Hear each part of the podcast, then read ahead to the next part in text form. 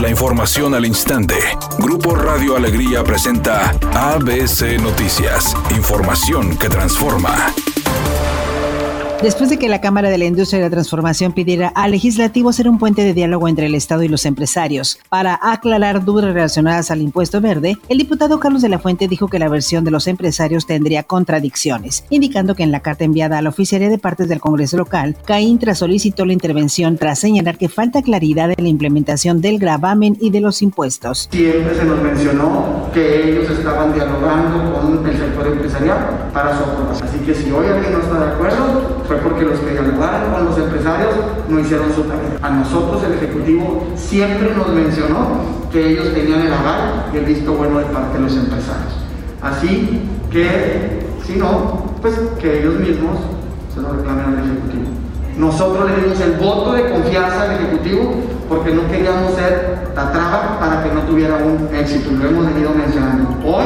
Por su parte, la diputada Lorena de la Garza no descartó dar el visto bueno a intervenir en esta solicitud, siempre y cuando se tenga en cuenta que también deben considerarse acciones para disminuir la contaminación, no solo impuestos. Sí, lo somos. Lo que, lo que también tenemos que saber es que ellos también tienen comunicación directa con ellos. Hay áreas específicas dentro de las cámaras que tienen designadas personas específicamente para ese rubro. Por supuesto que nosotros podemos ser cuenta y sobre todo brazo de ellos en todo lo que, en los intereses que tengan en temas legislativos, pero ellos también tienen una, una comunicación permanente con el gobierno del Estado. Entonces sí hay cosas que ellos necesitan hacer para hacer estos, como el propio gobierno del Estado lo llamó, sus acuerdos administrativos.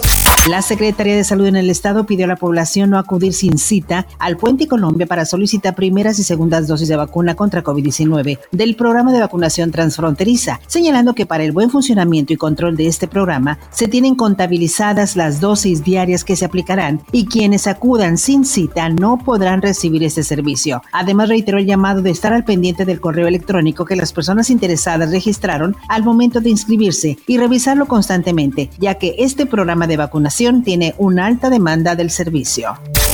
Al rechazar las críticas del secretario de Estado norteamericano Anthony Blinken por los periodistas asesinados en México, el presidente López Obrador ordenó al canciller Marcelo Ebrard enviar información al funcionario estadounidense sobre las investigaciones que se realizan en nuestro país para esclarecer los hechos, ya que dijo en su gobierno no se permite la impunidad. No sabe, no está bien informado de esta situación, porque no hay crímenes de Estado y sí es muy lamentable que pierdan la vida periodistas por distintas causas que además estamos atendiendo.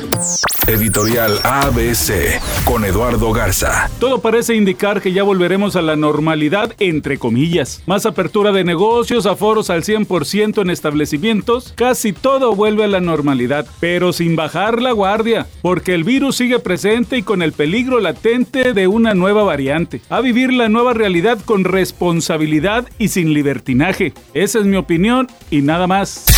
ABC Deportes informa. Estamos en los preparativos de la próxima temporada de la Fórmula 1 y Checo Pérez presentó lo que va a ser su nuevo casco, el nuevo diseño de su casco. Ojalá que sea el de la buena suerte. Queremos ver en los podiums constantemente a Checo Pérez, que tuvo una temporada brillante la temporada anterior, siendo un gran coequipero, logrando buenos resultados. Y bueno, ahora parte de su tarea ser de nueva cuenta un buen complemento dentro de su equipo, pero tratar de ganar el campeonato de constructores y mejorar sus posiciones.